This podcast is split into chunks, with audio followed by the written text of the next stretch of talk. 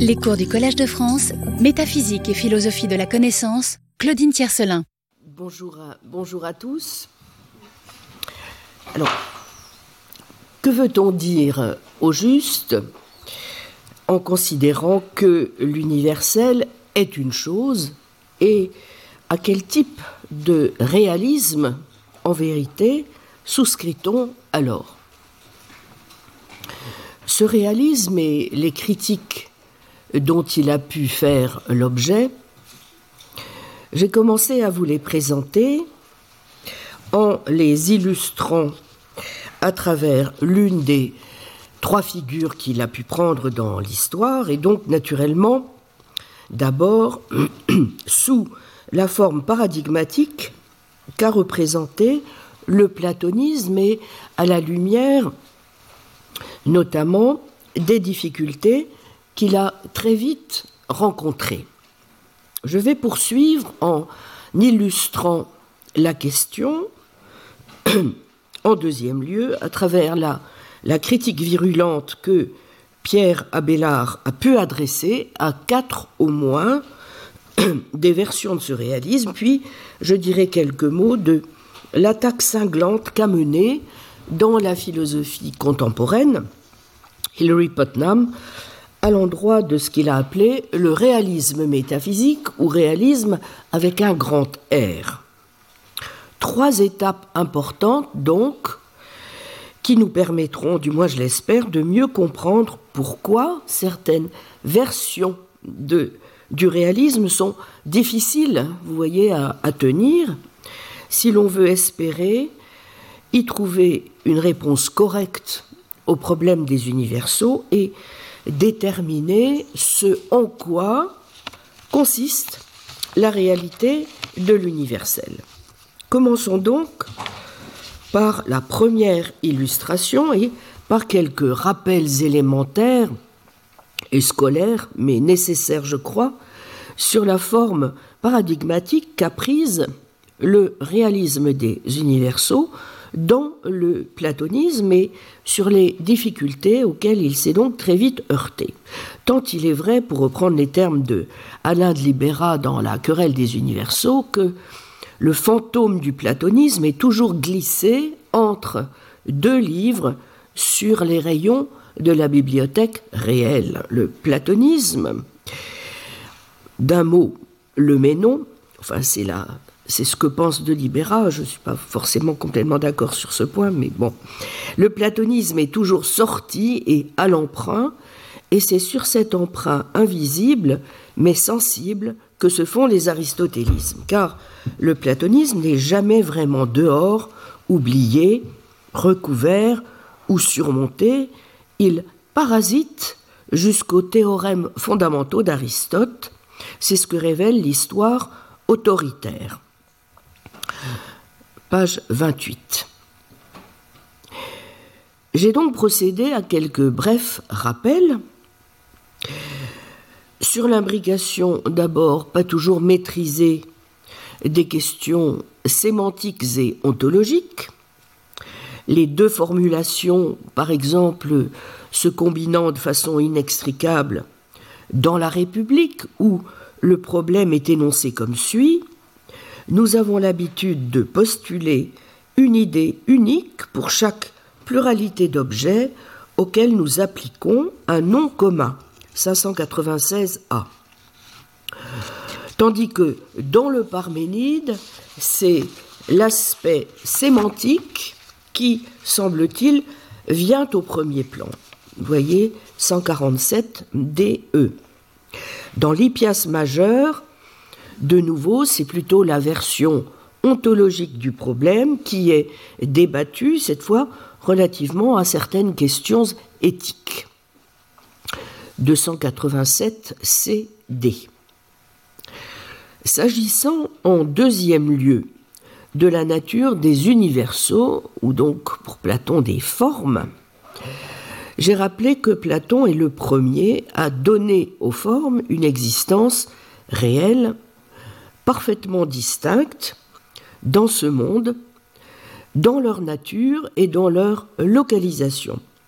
Dans leur nature, puisque, contrairement aux choses du monde, elles sont immuables, divines, ne changent pas dans leur localisation, puisque elles se rattachent explicitement, comme il est dit dans le Phèdre 248c 250b, à ce lieu qui se trouve au-dessus du ciel, ou à la plaine de la vérité. Les formes ont une localisation distincte, tout ceci étant lié à la mythologie platonicienne de la réminiscence, l'anamnésis, et à la survie de l'âme après la mort au monde sensible. Voyez le Phédon, percevoir l'égalité par exemple de deux pierres, c'est percevoir qu'elles ressemblent parfaitement à l'idée d'égalité. Partant, une telle perception présuppose une accointance antérieure avec cette idée. L'accointance doit remonter à la vie de l'âme avant la naissance. 74a, 75c. Donc, n'est-ce pas, les formes ou idées ont une sont pensées comme des natures transcendantes qui se situent nécessairement dans un monde autre que celui du monde terrestre qui est le monde du changement, du devenir, de l'instabilité, de la contradiction aussi. Nous avons aussi évoqué l'importance de ce que Tchernis, qui soulignait le rôle simultanément explicatif et causal, appelait toute une économie de la théorie des formes chez Platon, qui peut s'expliquer du reste par le souci épistémologique de l'étude des conditions de possibilité de la connaissance. De Libera insiste aussi sur l'importance de la causalité éponyme des formes. Incidemment, cela veut aussi dire, euh, donc, vous voyez que, que Platon tient bien à, en tout cas, sauver les phénomènes et est sensible à l'univers des phénomènes et des apparences sensibles. Il n'empêche, le rôle des formes est d'éviter les contradictions et les imperfections du sensible, et qu'un seul et même objet puisse être en même temps laid en un sens et beau en un autre sens, ou grand comparé à l'un et petit comparé à l'autre, montre assez que les formes sont quelque chose d'autre que purement immanentes. Aussi sont-elles nécessaires non seulement pour causer littéralement des particuliers à être ce qu'ils sont, mais aussi parce qu'elles doivent en être séparées parce que, tout simplement, elles doivent être libérées des imperfections dont sont inévitablement entachés les particuliers. Donc les formes ne seront pas seulement indépendantes, elles seront aussi supérieures, ce seront des paradigmes parfaits, des modèles idéaux. D'où toute cette hiérarchie entre les objets du sensible et les formes. Nous avons dit alors quelques mots, non plus sur la nature des universaux, mais sur la relation des formes aux particuliers, pour laquelle Platon défend, pour faire vite, trois conceptions. La relation comme inhérence, les formes ayant alors une fonction foncièrement d'unité et d'identité, elles sont une mia, et le même toto, elles sont aussi liées à, la question linguistique de la dénomination.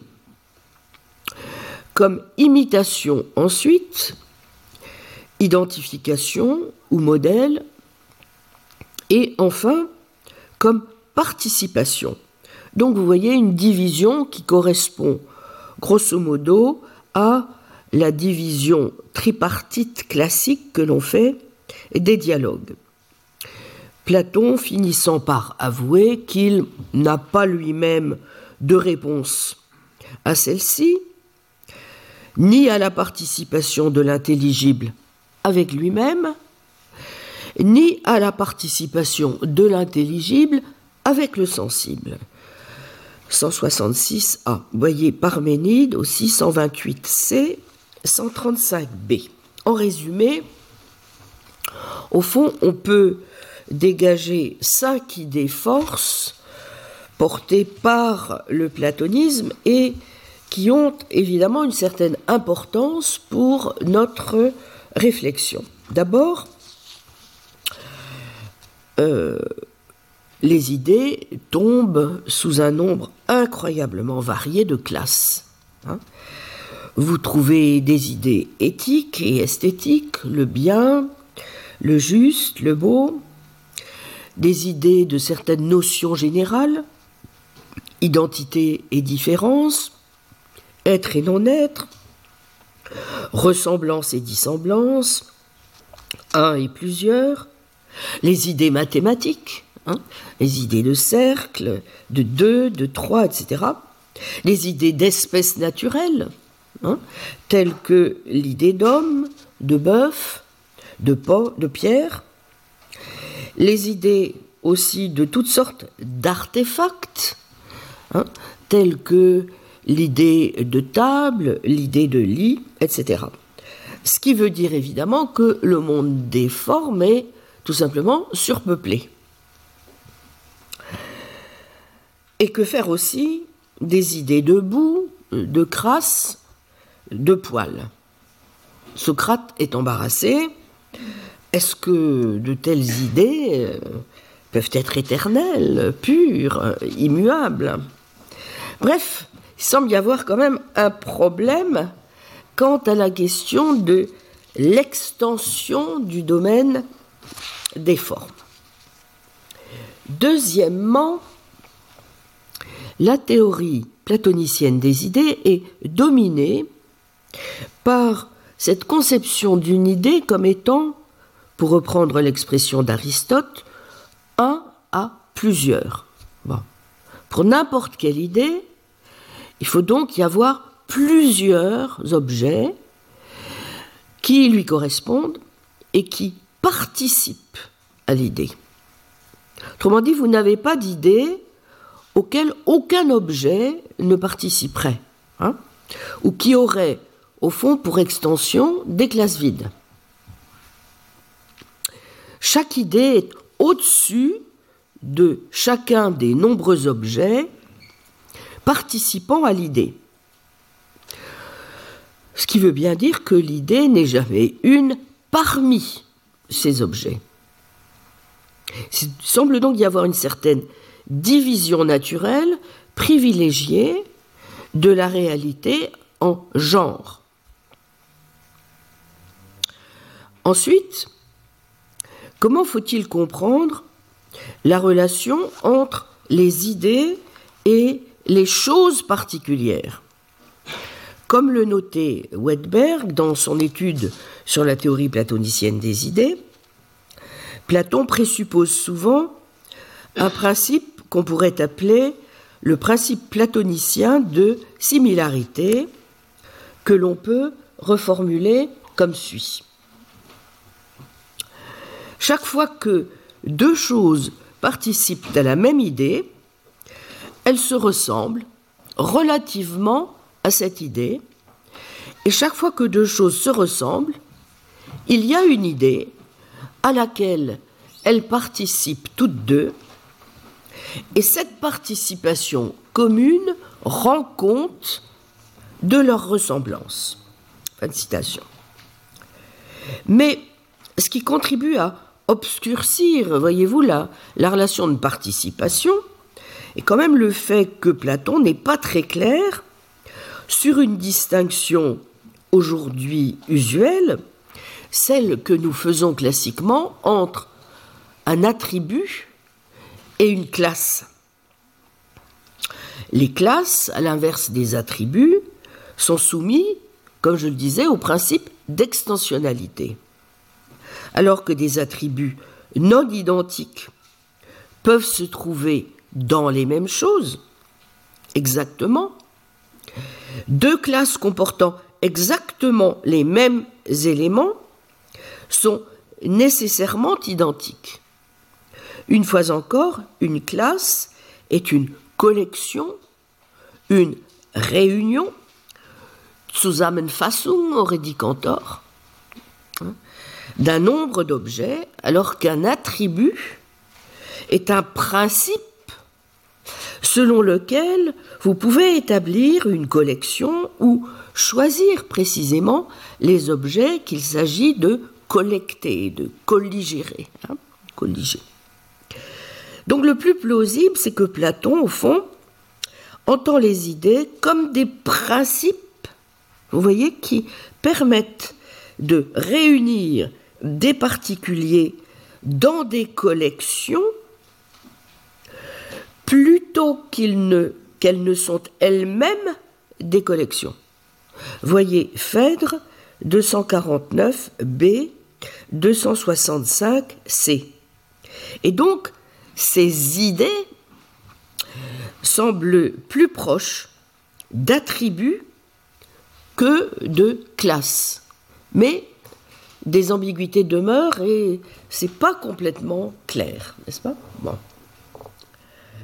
Enfin, Platon défend la thèse selon laquelle chaque idée, je l'ai dit, participe à elle-même, ce que nous avons appelé la participation de l'intelligible à l'intelligible.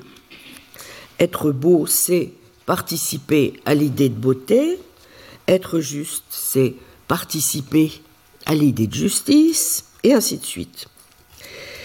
Partant, si l'idée de beauté est belle, l'idée de justice est juste, etc. Chaque idée participant à elle-même, la beauté elle-même est belle, la justice est juste. Mais dans le même temps, nous l'avons dit, une idée n'est jamais une parmi les objets qui participent à l'idée. Et donc c'est là une contradiction et à l'évidence un point faible de la théorie. Une faiblesse que Platon, du reste, a lui-même repérée et qui, comme vous le savez, sera ensuite développée par Aristote sous le nom de l'argument du troisième homme.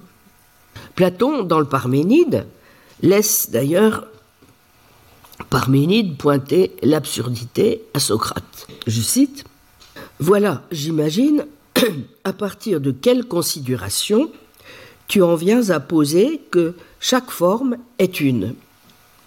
Chaque fois que plusieurs choses te paraissent être grandes, c'est, je suppose, une seule forme qui t'apparaît être la même, lorsque tu les embrasses toutes du regard. Voilà pourquoi tu estimes que le grand est unique. Socrate, tu, dis vrai, répondit-il. Parménide, eh bien le grand en soi, et ces autres choses que sont les choses grandes, à supposer que de la même façon, avec les yeux de l'âme, tu les embrasses toutes du regard, n'est-ce pas que de nouveau apparaîtra quelque chose d'unique, qui est grand, et en vertu de quoi ces mêmes choses dans leur ensemble apparaîtront nécessairement grandes? Socrate, il semble bien. C'est donc, Parménide, une autre forme de grandeur qui va faire son apparition, s'étendant sur la grandeur en soi et sur les choses qui participent de cette forme, ce qui revient à dire que en plus de la grandeur en soi et des choses qui en participent, il y aura encore une forme différente en vertu de laquelle la grandeur en soi et les choses qui en participent seront grandes. Par suite, chacune de tes formes ne sera désormais plus une, mais elle se multipliera sans limite. Fin de citation. Donc 132 A, B. Donc Aristote devait faire plus tard la même objection et, contrairement à Platon, montrer que la régression à l'infini vient en fait de ce que l'on pense à l'idée générale comme un particulier qui partage cette idée. Et dans les réfutations sophistiques, il discute l'argument du troisième homme, qui est une forme de l'argument énoncé donc dans le Parménide. Je cite, il y a aussi l'argument selon lequel il y a un troisième homme à côté de l'homme en soi et des individus. Car homme et tout prédicat commun signifie non pas une certaine chose individuelle concrète, mais une certaine qualité ou une quantité ou une relation ou une des choses de ce type. 178 B36 179 A10 page 492 dans l'édition Garnier-Flammarion des œuvres complètes. Ainsi pour Platon comme pour Aristote, n'est-ce pas, nous, parvenons à une régression à l'infini dans les idées. Ce qui explique pourquoi, probablement, dans ces derniers dialogues, Platon renoncera à l'idée de la possibilité d'une description littérale de la relation entre les formes elles-mêmes. Dans le Timée, le modèle, vous vous souvenez du patron ou de la copie, réapparaît dans le contexte du mythe du démiurge. Et voici ce que dit Timée relativement à son analyse de l'univers. Je cite, nous sommes en 29c. Si donc Socrate, en bien des points et sur bien des questions, les dieux et la génération de l'univers, nous nous trouvons dans l'impossibilité de proposer des explications qui en tout point soient totalement cohérente avec elle-même et parfaitement exacte. N'en sois pas étonné. Mais si nous proposons des explications qui ne sont pas des images plus infidèles qu'une autre, il faut nous en contenter, en nous souvenant que moi qui parle, et vous qui êtes mes juges, sommes d'humaine nature, de sorte que, si en ces matières on nous propose un mythe vraisemblable, il ne sied pas de chercher plus loin. Fin de citation. Hein. Autrement dit, on ne donne pas d'explication, on se contente de Sodzein ta pour reprendre le titre de l'ouvrage de Pierre Duhem, hein, qui donnera lieu à toute une interprétation, comme vous le savez, ensuite de l'attitude correcte ou non à adopter, par exemple dans les sciences, selon qu'on suit plutôt une approche instrumentaliste, très imprégnée justement de cette idée, vous voyez, cet idéal au fond foncièrement descriptif, ou bien selon qu'on suit plutôt une ligne réaliste et que l'on continue donc à essayer de penser euh, l'analyse euh, du réel en termes explicatifs et pas seulement descriptif. Bon, en tout cas, vous voyez que pour sauver les phénomènes, donc Platon n'essaie plus de faire allusion à une participation des idées. Hein. Il fait appel à la jeunesse du sensible à partir du tout. Ce n'est plus une théorie, c'est une vision cosmologique qui sert donc indirectement à justifier les phénomènes et c'est le démiurge qui assure la médiation entre le sensible et l'intelligible. Comment pouvons-nous connaître ce que nous ne pouvons pas littéralement décrire À la fin, comme le notait Martin Tweedale, la théorie des formes prend des allures un peu mystiques. De toute évidence, donc, il y a des défauts dans la théorie platonicienne des formes, Enfin, je répète, du moins si on ne se satisfait pas totalement d'une lecture purement phénoméniste et descriptiviste de la réalité. Vous voyez hein Puisque aujourd'hui encore, il y a des combats homériques entre les partisans de cette ligne, vous voyez, et les partisans, d'une ligne plus imprégnée de réalisme scientifique et donc d'une approche plus explicative, n'est-ce pas, de la situation. En tout cas, si euh, on n'est pas totalement euh, satisfait par la ligne platonicienne, on ne peut voir que des défauts, évidemment, dans un schéma de cette nature, même si euh, deux choses doivent tout de même être notées, dont la première est que Platon, bon, n'a pas attendu Aristote pour voir quelles étaient les limites propres à sa théorie, et ensuite aussi, bon, comme on le dit souvent, bon, c'est que ce qui va apparaître par la suite sous le titre de platonisme n'est sans doute pas totalement non plus fidèle à la leçon de Platon, en particulier quand on songe, n'est-ce pas, à cette idée d'une de ce qui serait une complète séparation entre le monde sensible et le monde intelligible. C'est vrai en un sens, mais il ne faut pas non plus oublier tous les textes dans lesquels Platon souligne la hiérarchie du passage. Hein. Souvenez-vous des différentes étapes dans la République, par exemple, par lesquelles on passe de la pistis à la doxa, puis à la dianoia par les mathématiques, et pour finir à la noésis. Hein. Et il appartient précisément à la dialectique hein, de nous fournir les liens entre les différentes étapes. Donc le monde de Platon, évidemment, n'est pas aussi manichéen et dualiste que on pourrait le penser de prime abord.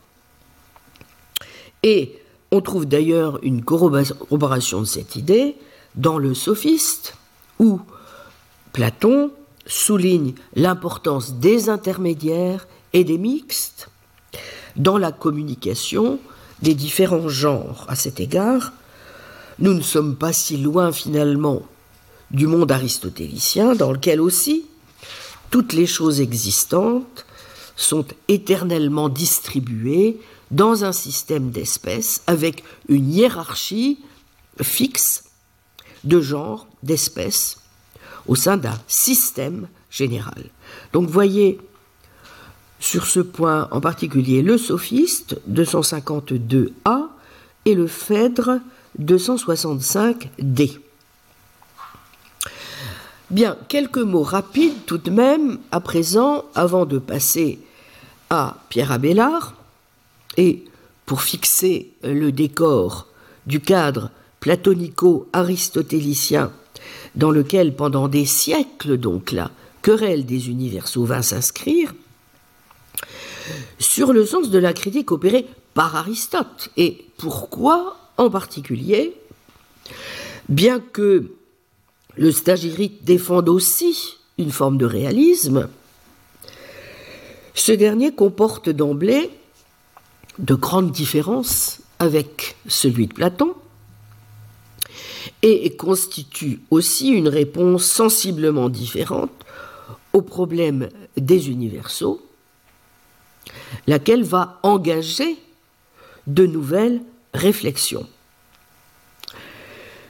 Bien, il y a deux choses décisives, me semble-t-il, à garder à l'esprit si l'on veut comprendre la position d'Aristote sur les universaux. Premièrement, le remplacement qui s'opère d'une théorie des formes par une théorie des formes substantielles, grâce à laquelle, comme on le dit communément, Aristote, en niant l'universalité aux substances et en soutenant que les substances sont des individus, va au passage rendre possible la réflexion scientifique en accordant plus d'importance à l'expérience et à la sensation, et grâce aussi à une saisie progressive de l'universalité par des moyens inductifs et mnémoniques. Nous avons là l'imagerie courante selon laquelle l'aristotélisme, au fond, correspondrait mieux à la mentalité scientifique et s'opposerait aux spéculations fantaisistes de la théorie platonicienne des idées. Une chose en tout cas paraît acquise. Si Aristote s'oppose à Platon, ce n'est pas en toute rigueur à son réalisme, mais plutôt à la lecture qu'en fait Platon. Car Aristote, lui aussi, est réaliste, ce n'est pas un nominaliste. Simplement, et ce sont là deux points évidemment importants, un, il substitue la notion de substance à la notion d'idée, et deux, ce qu'il nie chez Platon, c'est la notion d'une quelconque transcendance de l'idée. Parmi les réalistes qui, au XIIIe et au XIVe siècle, s'inscriront davantage dans le sillage d'Aristote, par exemple, chez un auteur comme Duns Scott, nous aurons plus affaire, vous voyez, à des réalismes modérés, immanents que transcendants. La seconde chose décisive qu'il convient de garder en tête, c'est l'accent qui va être mis désormais de plus en plus sur le langage, en ses formes logiques et grammaticales, dans l'analyse du problème des universaux.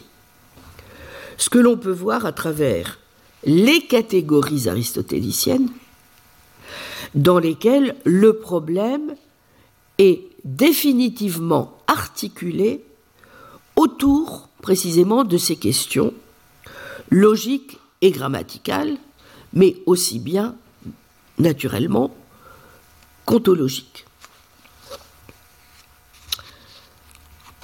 Comme le rappel de Libéra, page 67 et suivante, de La querelle des universaux, dans les seconds analytiques, Aristote rejette les idées de Platon comme de vains fredons inutiles, quand même elles existeraient, inutiles à toute démonstration scientifique, puisque la démonstration porte sur des prédicats attribués au sens propre, essentiellement, et non par accident à un sujet, c'est-à-dire à une substance, au sens aristotélicien du terme. Seconds analytiques 1, 22 83 à 32-35.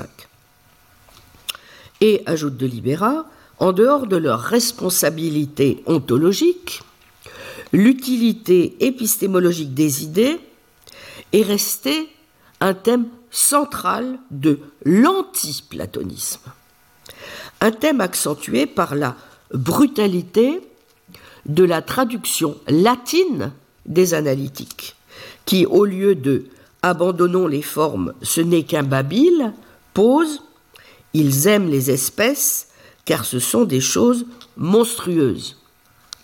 Jacques de Venise, rendons par monstrum le mot grec teretisma, abusé sans doute par une étymologie populaire qui rapproche teretisma de terrasse, signe, prodige, être surnaturel et monstrueux l'aspect tératologique des idées a été définitivement scellé au Moyen Âge dans l'adage scolaire affirmant que les genres et les espèces de Platon sont des monstres. Pourtant, conclut euh, de Libéra, qu'on connaît bien, ce que voulait dire Aristote était plus méditerranéen. L'autre traduction médiévale des analytiques, Translatio Ioannis, en était proche, qui rendait Terestima par chant de cigale, cicadatio, de cicada, cigale. Les formes n'étaient qu'un vain son, un flatus vocis, en somme, selon le mot de, le mot de Rosselin, qui, de Compiègne, ignorait sans doute autant le chant strident des cigales que la critique de Platon dans les seconds analytiques. Fin de citation, page 67. En résumé, et en forçant donc évidemment un peu le trait pour les besoins ici de l'exposé, je dirais que deux aspects, au fond, majeurs, vous voyez, ressortent de la critique d'Aristote. Un, en identifiant les formes à des entités parfaites et séparées, Platon a introduit une duplication inutile. Deux, il a confondu les catégories de substance et de propriété. Nous verrons combien cela est important pour mesurer le tour que prennent aujourd'hui un certain nombre de discussions sur l'universel et le problème des universaux. Premier point donc, on n'explique rien en faisant des formes, des modèles parfaits des particuliers. Essayez d'expliquer la nature d'une série d'entités en en assumant une deuxième et de surcroît meilleure ne résout pas le problème, mais ne fait que le répéter à un autre niveau. Quelle qu'ait pu avoir été la réponse concernant les particuliers, il faudrait en effet la soulever à nouveau pour les formes, n'est-ce pas? Bon. Second point. Platon est coupable d'une faute de logique. Il a traité les formes à la fois comme des substances individuelles, ce qui est exigé en effet par la thèse de la séparation, et comme une propriété, ce qui est exigé en effet par elle pour être un universel. Or, thèse centrale d'Aristote, les substances sont des individus et ont des propriétés. Mais elles ne peuvent être des propriétés. Or, Platon, vous voyez, les traite au fond des deux façons. La critique d'Aristote va alors porter sur trois points principaux. 1. L'hypothèse même des universaux. 2. L'absurdité de la participation. 3. La délimitation incohérente du domaine des idées. Prenons d'abord les deux premiers points.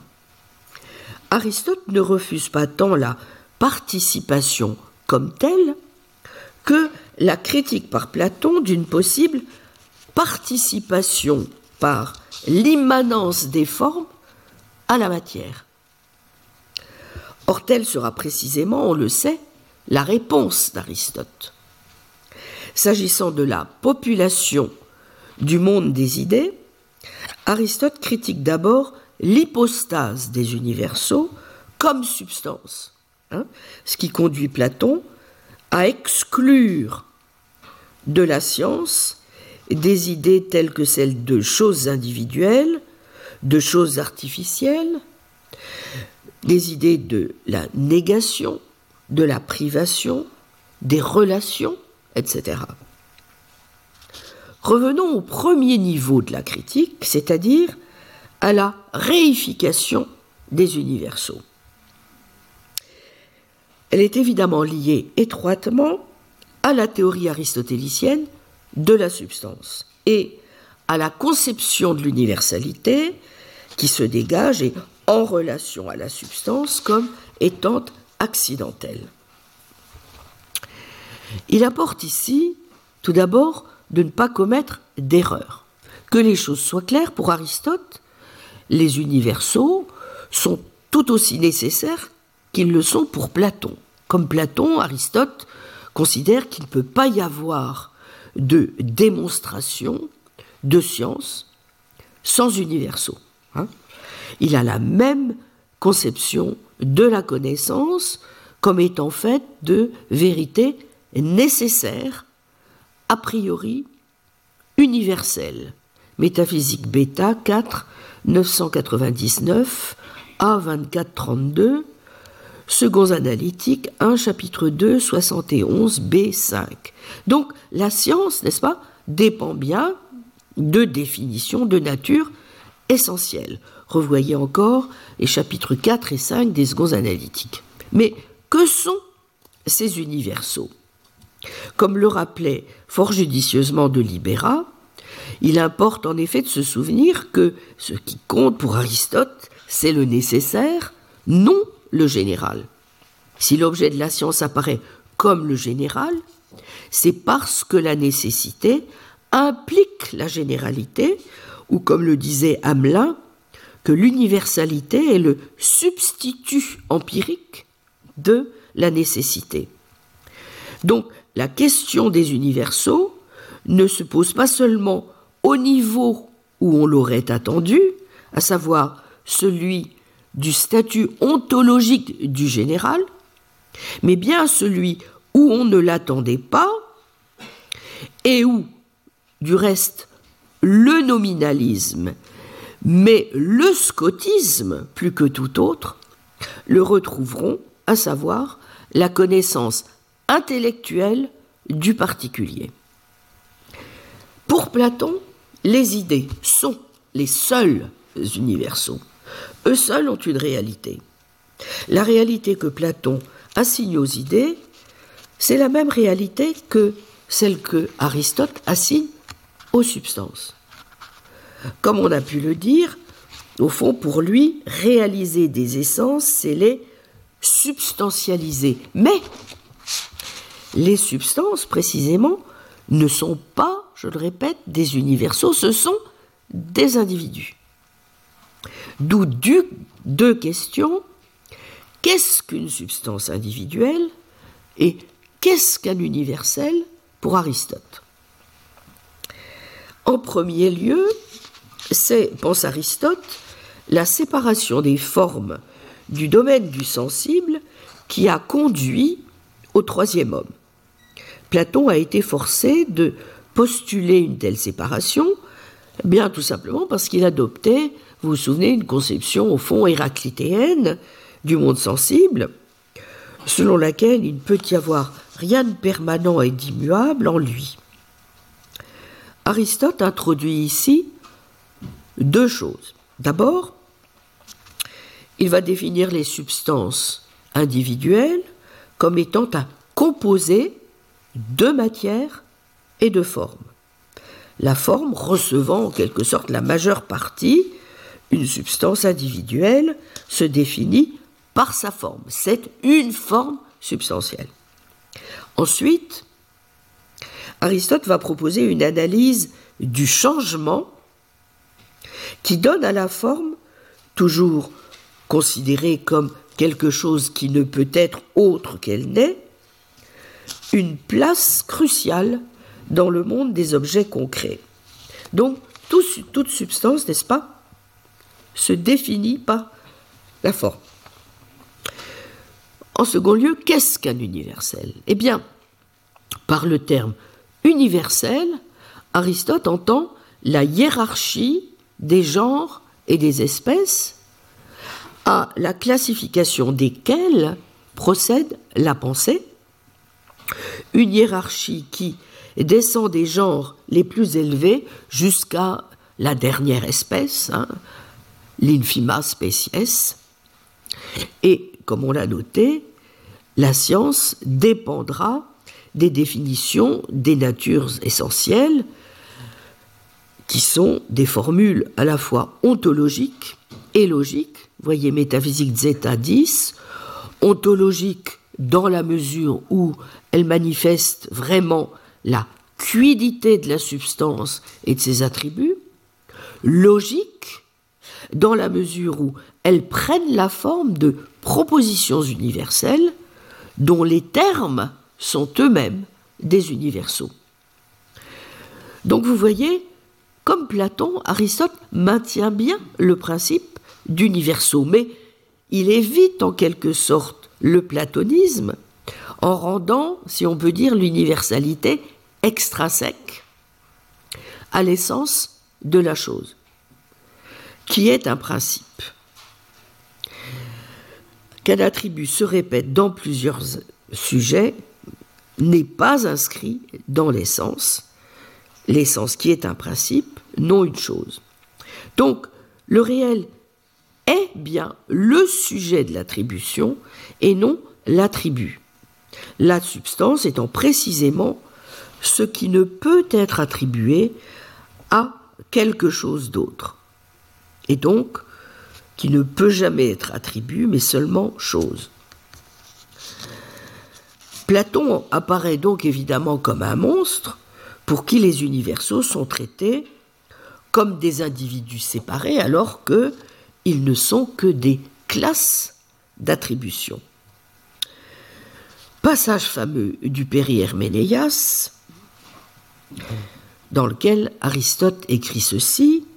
Nous sommes donc Péri-Herménéas 7, 17 à 37, puisque parmi les réalités signifiées, les unes sont universelles, les autres particulières. Par universel, j'entends ce qui est par nature prédicat d'une pluralité. Par particulier, ce qui ne l'est pas. Par exemple, homme est un universel, qu'alias est un particulier. Nécessairement, la déclaration positive ou négative d'un prédicat se fait tantôt pour un universel, tantôt pour un particulier. Fin de citation. 17 à 37. Toutefois, comme l'a fait récemment observer Paolo Crivelli, euh, professeur à l'Université de Genève, auteur d'un livre absolument remarquable sur la vérité, notamment chez Aristote, dans un article paru donc dans ce volume que je vous ai déjà indiqué la semaine dernière, Nominalism About Properties, hein, euh, donc sous la direction de Guylain Guigon et Gonzalo Rodriguez Pereira, donc au chapitre 3, euh, Aristotle's Definitions of Universals and Individuals, dans le D interprétationné, où reprenant ce passage, Crivelli fait remarquer tout d'abord que Finalement, euh, d'abord, on ne doit pas sous-estimer l'importance de ces définitions pour le développement historique du problème des universaux et du nominalisme, car au fond, ce sont à peu près les seules définitions des universaux et des individus que vous pouvez trouver dans le corpus aristotélicien. Et par ailleurs, des nominalistes historiques, nous allons le voir, comme Abélard, fonderont justement leur rejet des universaux du monde sensible sur la base de la définition que donne ici Aristote de l'universel. Malheureusement, et c'est la deuxième observation de Crivelli, il, y il reste un certain nombre d'ambiguïtés dans les définitions que donne Aristote sur les notions de réalité signifiée, de être prédiqué de, de plusieurs choses, d'être de nature à, notamment si on compare le sens ici donné de être de nature à, vous voyez, avec d'autres éléments du corpus aristotélicien, selon une première lecture qu'on dira apodictique, être de nature à, voulant dire plutôt qu'ils doivent avoir par nature, vous voyez, ou selon que vous adoptiez une seconde lecture, euh, un peu plus problématique, dans laquelle vous entendez être de nature A comme être capable de par nature, ce qui n'est pas tout à fait la même chose. Or, les deux lectures sont possibles, posent toutes deux des difficultés, et donc euh, même si on peut penser que c'est la première lecture qui est la bonne. Donc je vous conseille vivement la lecture extrêmement précise, fouillée, érudite de Crivelli, mais nous découvrons quand même pas mal de choses qui expliquent aussi, vous voyez, ce qui a pu se passer ensuite pendant des siècles sur les malentendus qui ont entouré tout de même la conception aristotélicienne. Voilà. Donc quand on sait à quel point euh, ce sont ces textes qui commandent toujours aujourd'hui un certain nombre de lectures et d'interprétations. Il est bon de comprendre exactement d'où peut venir le mal. N'est-ce pas? Bien, n'oublions jamais que la philosophie, c'est d'abord hein, une opération de débroussaillage hein, et de nettoyage de euh, la situation verbale. Bien.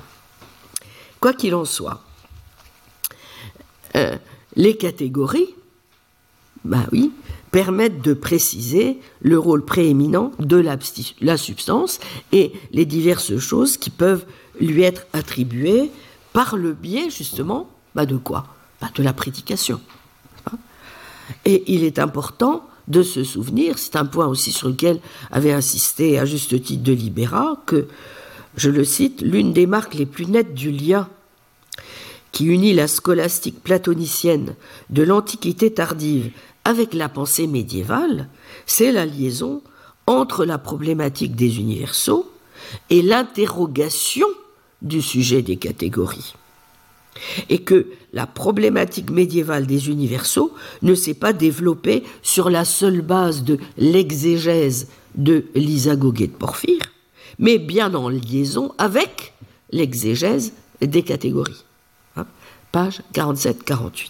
D'où l'importance, une fois encore, de se reporter hein, aux catégories, aux périherménéas, etc., pour euh, bien prendre euh, le, vent, si j'ose dire, de, euh, de la situation. Et parmi notamment les choses qu'il convient de garder à l'esprit, eh bien, c'est que les catégories ne sont pas seulement des catégories logiques ou grammaticales, mais qu'elles ont aussi, comme je le disais, un contenu ontologique, naturellement. Prenez par exemple un sujet particulier, disons Aristote. Et ici, je suivrai l'analyse de Jonathan Barnes dans son superbe Aristote 1982, qu'il faut toujours avoir, continuer à avoir sous le coude quand on travaille Aristote. Hein nous pouvons poser toutes sortes de questions à son sujet. Qu'est-il Un homme Un animal Etc. Quelles sont ses qualités? Il est pâle, intelligent, etc. Quelle taille fait-il? 1m80, 77 kg, etc. Comment est-il relié à d'autres choses? Il est le fils de Nicomaque, le mari de Pythias. Où est-il au lycée? On répond de façon appropriée à ces différents types de questions au moyen de différents types de prédicats. La question quelle taille va attirer des prédicats de quantité, la question comment est-il relié attirer des prédicats de relation, et ainsi de suite.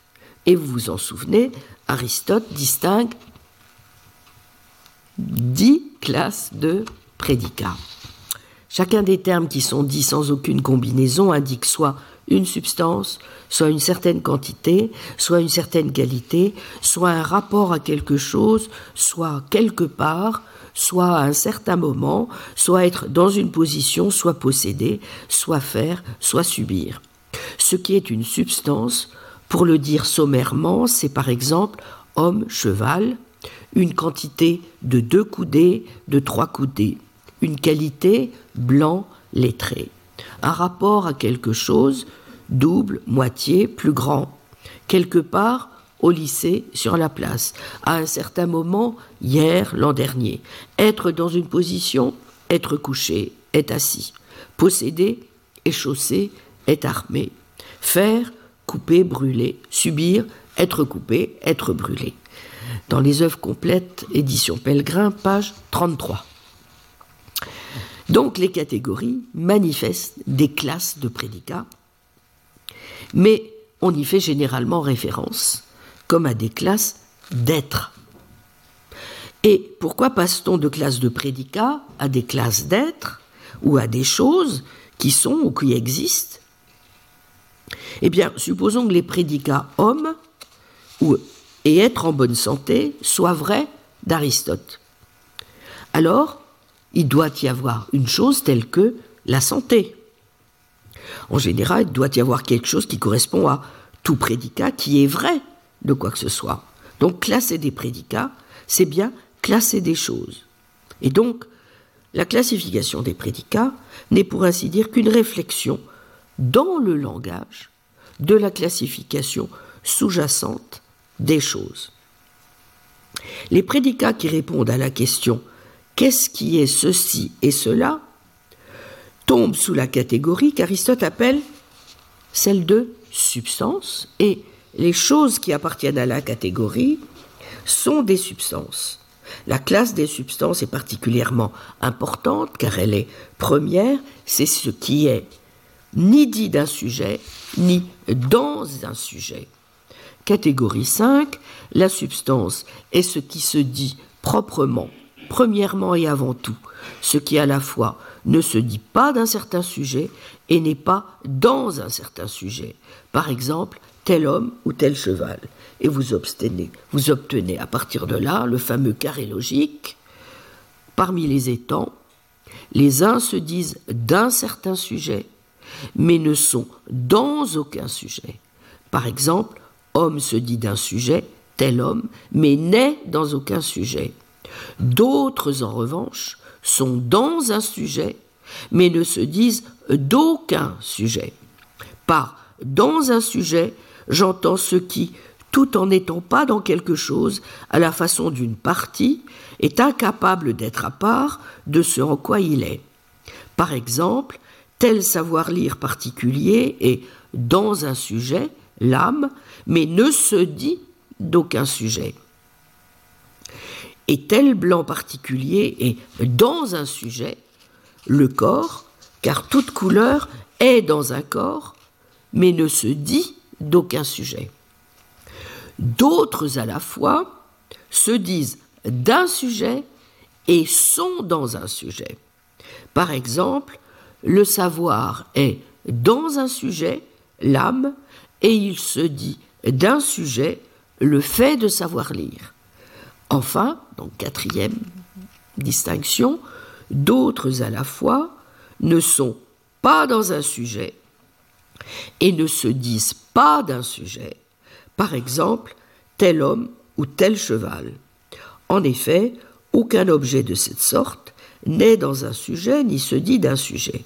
En bref, les objets qui sont individuels, c'est-à-dire numériquement un, ne se disent d'aucun sujet, mais rien n'empêche que certains d'entre eux soient dans un sujet.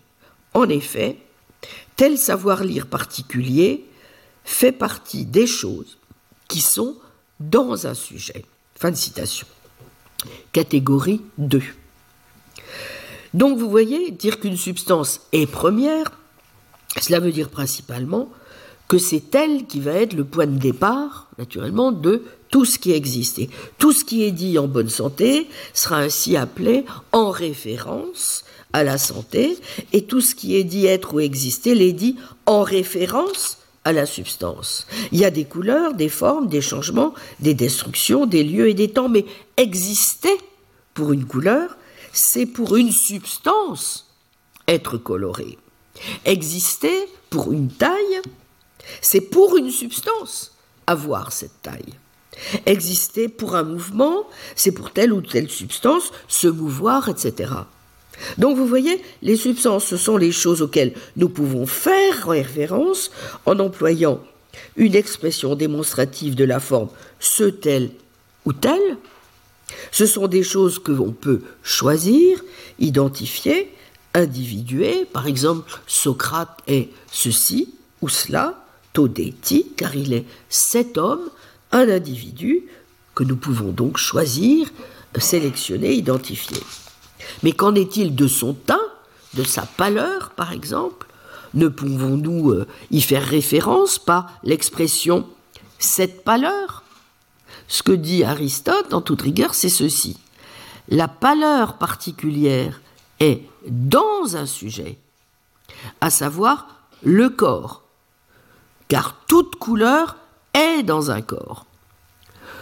Mais Socrate peut exister sans sa pâleur. Il peut, par exemple, avoir bronzé. En revanche, la pâleur de Socrate ne peut pas exister sans Socrate. Donc Socrate est séparable de sa pâleur, bien que peut-être pas de toute couleur.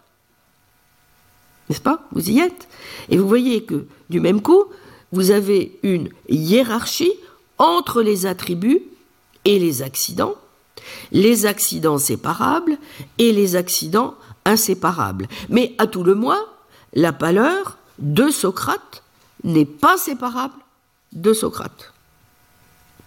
Une chose est donc une substance si elle est à la fois un individu, un ceci et cela, quelque chose qui est susceptible d'être désigné par une expression démonstrative, et aussi quelque chose qui est séparable, donc quelque chose qui n'est pas, quelque sorte, parasitaire, vous voyez, de quelque chose qui relèverait euh, euh, euh, de ce qu'une autre chose se trouve être en quelque façon modifiée. Quelles choses sont de fait des substances? En métaphysique Zeta 13, Aristote recense, comme vous le savez, les, les quatre réponses traditionnelles à cette question les constituants matériels pour les présocratiques, les parties ultimes des choses ordinaires pour les anciens atomistes, les nombres pour les pythagoriciens et certains des sectateurs de Platon, finalement, les entités abstraites ou les universaux. Et comme on sait, Aristote consacre la plus grande partie de son attention polémique à la quatrième thèse et donc à la théorie platonicienne des idées, et de nouveau contre toute position qui considère les universaux comme des substances. Bref, en résumé, je dirais que pour Platon, être blanche pour une substance, c'est pour elle partager la blancheur. Pour Aristote, exister pour la blancheur, c'est pour certaines substances être blanche. Pour Platon, la blancheur est antérieure aux choses blanches. Car pour qu'il y ait des choses blanches, il faut juste partager la blancheur. Pour Aristote, les choses blanches sont antérieures à la blancheur, car pour que la blancheur existe, il suffit qu'il y ait des choses blanches. Vous y êtes? Bon, alors quelques conclusions rapides. Bon, les arguments d'Aristote contre Platon sont quand même assez puissants, mais on sait aussi que pendant des siècles, ils n'ont pas convaincu euh, les platoniciens déterminés. Il y a toujours des buses, n'est-ce pas bon. Tirons pour notre part quelques conclusions et voyons où cela nous conduit pour le problème qui nous occupe. Pour Aristote, donc, les particuliers, pardon, les universaux, excusez-moi, ne sont pas des substances qui pourraient exister indépendamment des particuliers. Ils n'existent que comme des éléments communs dans les particuliers. L'universel X est tout ce qui est commun à ou partagé par tous les X. Il est ce qui est prédiqué d'un individu. Vous y êtes? Bon. Donc les seules substances réelles, ce sont des objets individuels tels que Socrate ou cette table. Hein. ce sont les substances premières. Le genre et l'espèce sont aussi des substances, puisque ce sont celles que la science cherche à connaître, mais ce sont des substances secondes. Ce sont celles que la science va aborder chercher à connaître. Hein. et la connaissance que nous pouvons en avoir, ce sera une connaissance des substances premières. Voici ce que Aristote écrit, catégorie 3.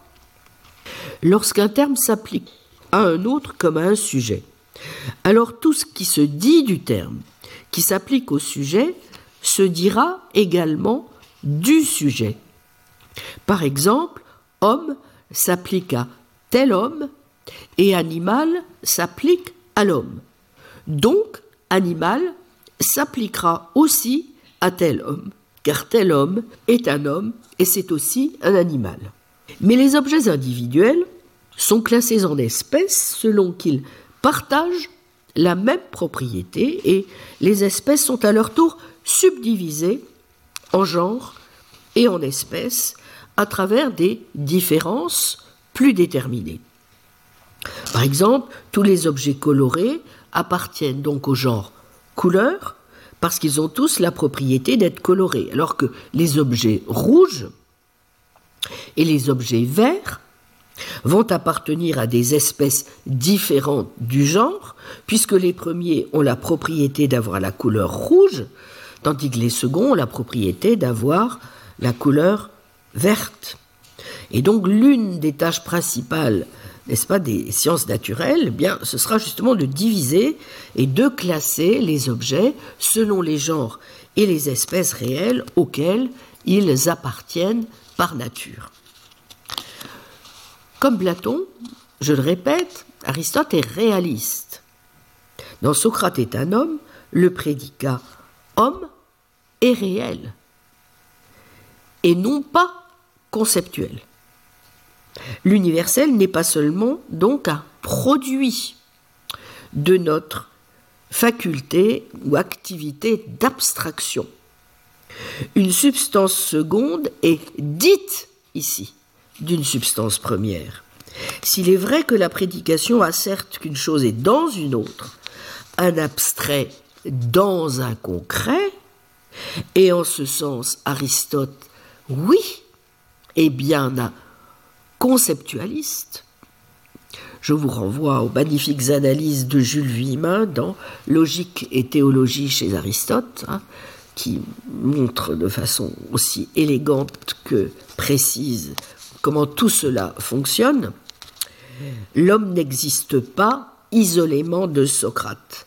La forme est immanente à la matière et l'universel à l'individu. Les deux sont réels. Ce n'est donc pas, une fois encore, le réalisme de Platon que rejette Aristote, c'est la transcendance et l'individualité des idées.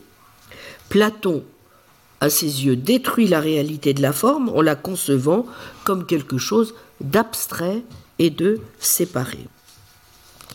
En ce sens, comme n'ont d'ailleurs pas manqué de le faire nombre de commentateurs, on peut juger que le réalisme d'Aristote est plus économique que celui de Platon, puisque, au fond, il n'a besoin que d'un monde et non pas de deux.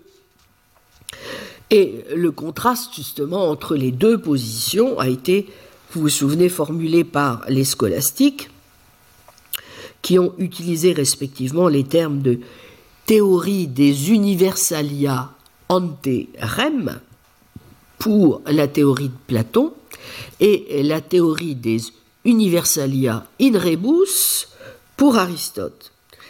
Et bon, il est vrai que la théorie d'Aristote semble en meilleure position pour rendre compte de l'expérience humaine. Nous avons, somme toute, l'impression que les particuliers sont toujours plus ou moins des instances d'universaux, au moins au double sens, où, semble-t-il, ben, notre idée de rouge provient du fait que nous voyons des objets rouges mais aussi que l'objet est réellement rouge et non pas, comme Platon semble penser, c'est juste, mais sans jamais bien y parvenir, d'être rouge. Hein? Donc la conception aristotélicienne de l'expérience, au fond, évite le paradoxe selon lequel rien dans le monde observable ne pourrait être jamais réellement tel qu'il a l'air d'être. Mais N'en disons pas plus pour l'instant, d'autres problèmes, et non des moindres, guettent l'aristotélisme pour rendre compte de la relation entre universel et particulier, et notamment pour expliquer comment les formes substantielles, indépendantes de la matière et en principe répétables, peuvent se matérialiser dans de multiples éléments de matière avec tous les problèmes que reprendront les médiévaux et qui touchent notamment, mais pas seulement, à la question de l'individuation. Voyons donc à présent, sautant quelques siècles, de quelle manière Pierre Abélard va déployer toute une batterie d'arguments contre ceux qui, déployant un réalisme extrême, prétendent pouvoir réifier l'universel et le réduire à une chose ou reste. À dire vrai, si l'on voulait être tout à fait juste en présentant les premières figures qui s'opposent au réalisme, il faudrait mentionner un personnage dont on sait toujours assez peu de choses, si ce n'est par les critiques dont il a fait l'objet par son élève, Abélard justement, et par Anselme, 1033-1109, à savoir Rosselin de Compiègne, qui aurait, dit-on, soutenu deux thèses. Un, que les universaux ne sont pas réels, mais de simples voix, voces, des flatus vocis. Deux, que les parties d'un tout n'existent absolument pas. Quelques mots rapides, donc, sur notre Rosselin. Il apparaît dans le contexte du débat théologique sur la Trinité, dans lequel il s'oppose à Anselme. On peut résumer son argumentaire comme suit. Les concepts et les propositions n'expriment pas la réalité. Ce qu'ils expriment, ce sont diverses formes d'assertion déterminées par les règles de grammaire et par des significations arbitraires. Le langage n'exprime pas les choses telles qu'elles sont, car il ne fait que nommer des ensembles de choses, tandis que la réalité ne nous donne que des choses sensibles, indivisibles, qui ne composent pas les ensembles nommés par les termes. Et tout comme elle considère la distinction de parties au sein d'un individu comme purement subjective, de même cette théorie considère la totalité de plusieurs individus comme une collection arbitraire. Nous ne distinguons les composants d'un tout que par un acte d'abstraction. Mais on voit tout de suite évidemment le danger pour la doctrine théologique de la Trinité.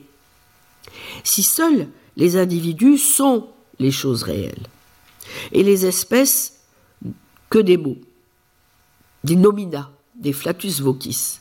Alors le langage théologique qui compare la nature divine qui est une, tout en étant trois, à une substance dotée de propriétés individuantes, signifierait que l'incarnation implique la substance de Dieu et de trois substances distinctes, ce qui revient à du tritéisme.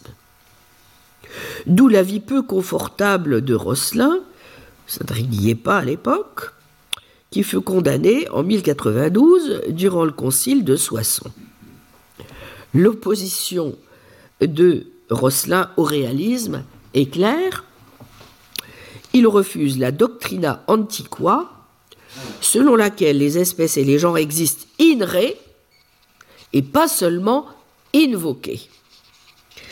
Anselme, donc, était conscient du danger, quelqu'un qui n'est pas capable de distinguer entre un cheval et sa couleur, ou qui est incapable de voir comment plusieurs attributs peuvent être simultanément dans le même individu, aura des difficultés à admettre que plusieurs personnes puissent être unies en un seul Dieu. En fait, et en dépit du ton méprisant avec lequel Abélard rejette Rosselin en l'appelant pseudo-dialecticien ou pseudo-chrétien, c'est moins sur le terrain philosophique qu'il l'attaque que pour les, conséquences théologiques de ses vues. Car en fait, on va le voir dans les critiques qu'Abélard adresse à son maître Guillaume de Champeau, chantre du réalisme, pas loin là sur la montagne Sainte-Geneviève. On trouve des arguments contre le réalisme, assez proche de ceux de Rosselin, même si la position d'Abillard, je vais y venir, est un peu différente. Mais tout est, nous allons le voir, dans les nuances.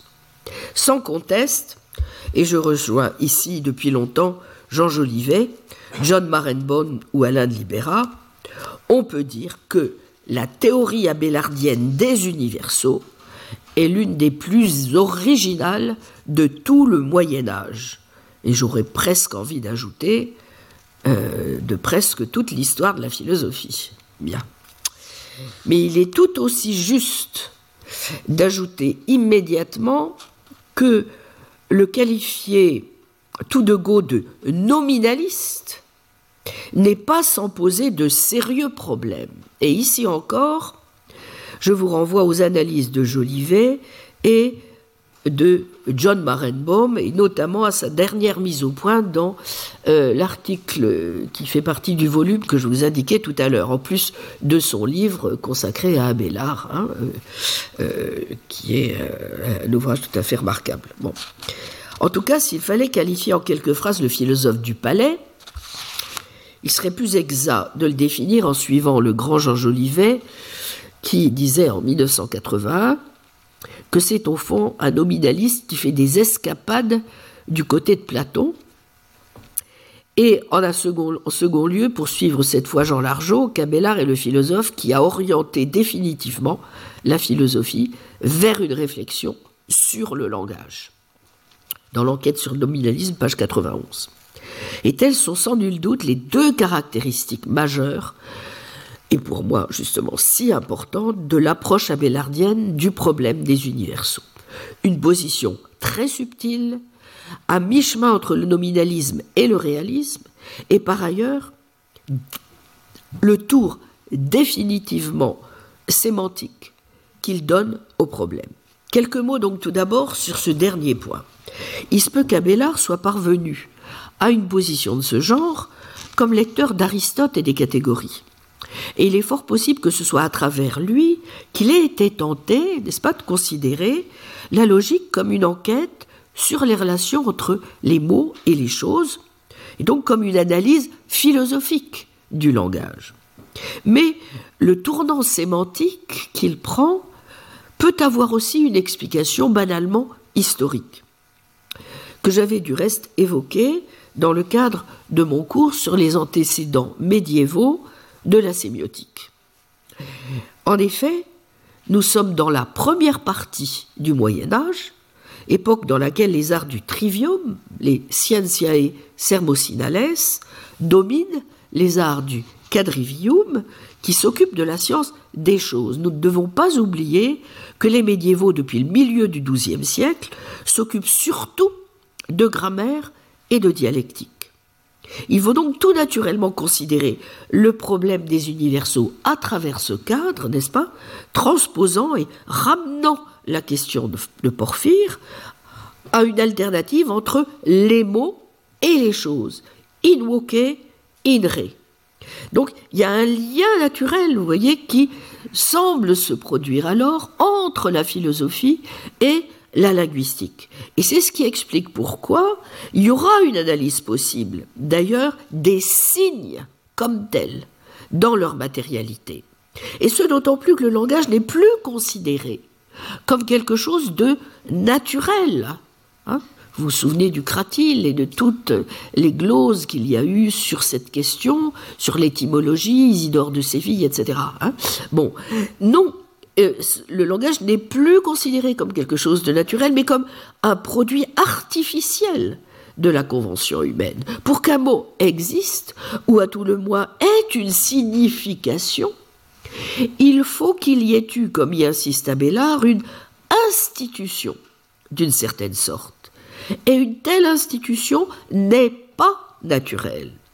D'où, j'y reviendrai, la distinction que fait Abélard entre les wokes, donc les sons, la partie matérielle, si vous voulez, du mot, et les sermones, qui seuls véhiculent la signification. Oquodes sermo siuenomem, ex hominum institutione contrait. Mais cela explique aussi pourquoi, dans le même temps, les gens ne font pas confiance au langage, vous voyez? Et incidemment, pourquoi la philosophie ne peut pas immédiatement alors se muer en philosophie du langage? Le fait que le langage ne soit pas naturel signifie que les mots sont concernés en premier lieu non par des choses, mais par des concepts, ou plus exactement, en tout cas chez Abélard, par des intellections. Hein, d'où le titre de son ouvrage, le traité des intellections. voyez Intellectus principalis est vocum significatio resuero secundaria. cela veut dire deux choses. Le langage n'a nul besoin de la psychologie, puisqu'il imite simplement les choses à travers notre activité mentale. Res enim significant nomina constituendo intellectum, adeas pertinentes, hoc est natura maliquam rerum, proprietatem attendentem. Nous devons nous réjouir, dit Abélard, de cet état de choses. L'intellection est ce qu'a le grec et que n'a pas le barbare. En deuxième lieu, puisque le langage n'est pas vrai des choses, il est impossible d'extraire de la pureté étymologique une connaissance du réel. Il faudra enquêter, vous voyez, par le biais d'autres sortes d'études linguistiques. Bien, comme je l'ai dit, la deuxième caractéristique de la position abélardienne pour notre réflexion sur la problématique des universaux, c'est cette voie médiane qu'il va adopter. Il me faut donc clarifier ici sa position. Suivant la tradition dialectique, que suit évidemment à la lettre Abélard, il va énoncer ses thèses par opposition, vous voyez, à d'autres thèses. Et c'est pourquoi il va tour à tour réfuter les défenseurs du réalisme qui soutiennent que les universaux sont des choses, des restes, mais aussi, et il faudra en tirer des leçons, relativement cette fois à la question de savoir si l'universel peut se réduire ou non à un nom ou à un concept, ceux qui, suivant cette fois plutôt Rosselin, réduisent les universaux à de simples noms, ou plus exactement à de simples sons, à des wokes. Mais commençons donc par la critique dévastatrice des réalistes à laquelle va se livrer le philosophe du palais. Elle se fait en deux endroits principalement, dans la Logica Ingredientibus, donc la logique pour les débutants, et la Logica Nostrorum, dont vous trouverez des extraits dans le volume, de euh, Jolivet Abélard ou la philosophie dans le langage, page 125-138, et euh, dont Claude Panassio a repris aussi certains passages dans cet excellent volume Le nominalisme, ontologie, langage et connaissance, donc publié chez Vra en 2004 euh, euh, pour les pages, c'est entre pages, pardon, 2012 pour le volume, page 51-64.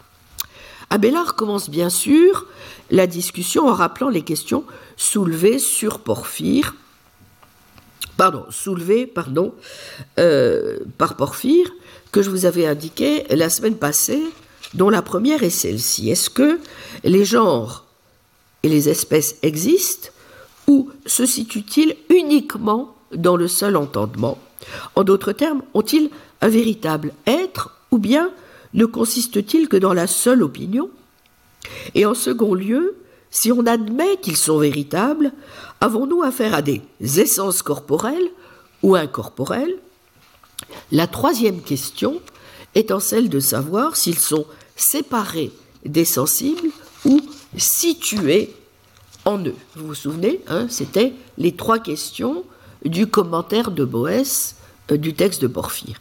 À ces trois questions, Abélard va en ajouter une quatrième, s'agissant de la relation, cette fois, entre les instances individuelles et le terme universel. Si les objets auxquels le terme général fait référence venaient à disparaître, demande Abélard, est-ce que l'universel aurait toujours un sens pour la pensée? Autrement dit, par exemple, est-ce que le terme générique rose serait toujours doué de sens si d'aventure n'existait plus aucune rose particulière? Bon. D'emblée, Abélard va se situer, vous allez comprendre tout de suite, j'espère du moins après le petit rappel historique que j'ai fait, du côté d'Aristote, et pose la question, donc, au niveau sémantique.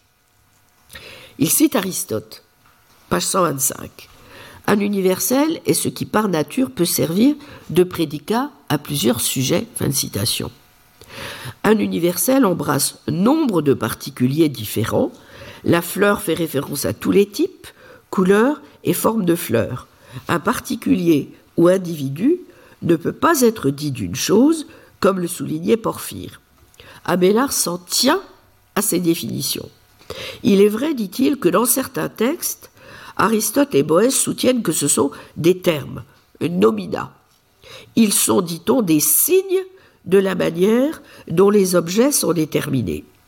Si l'on accepte cette dernière version, alors il faut nier que les universaux soient des espèces au sens réaliste, car, je cite, un mot n'est pas une substance, mais un accident, page 126. Une telle interprétation est en fait, nous allons voir, proche de celle que va finalement donner Abélard et anticipe sa conclusion lorsqu'il affirme que, je cite, cela prouve que les mots aussi sont universels car ils sont seuls à être prédicats dans les propositions. Fin de citation, page 126. Mais précisons d'abord le sens de l'attaque, donc contre le réalisme. Voici comment le philosophe du palais pose le problème. Nous sommes page 126, je le cite.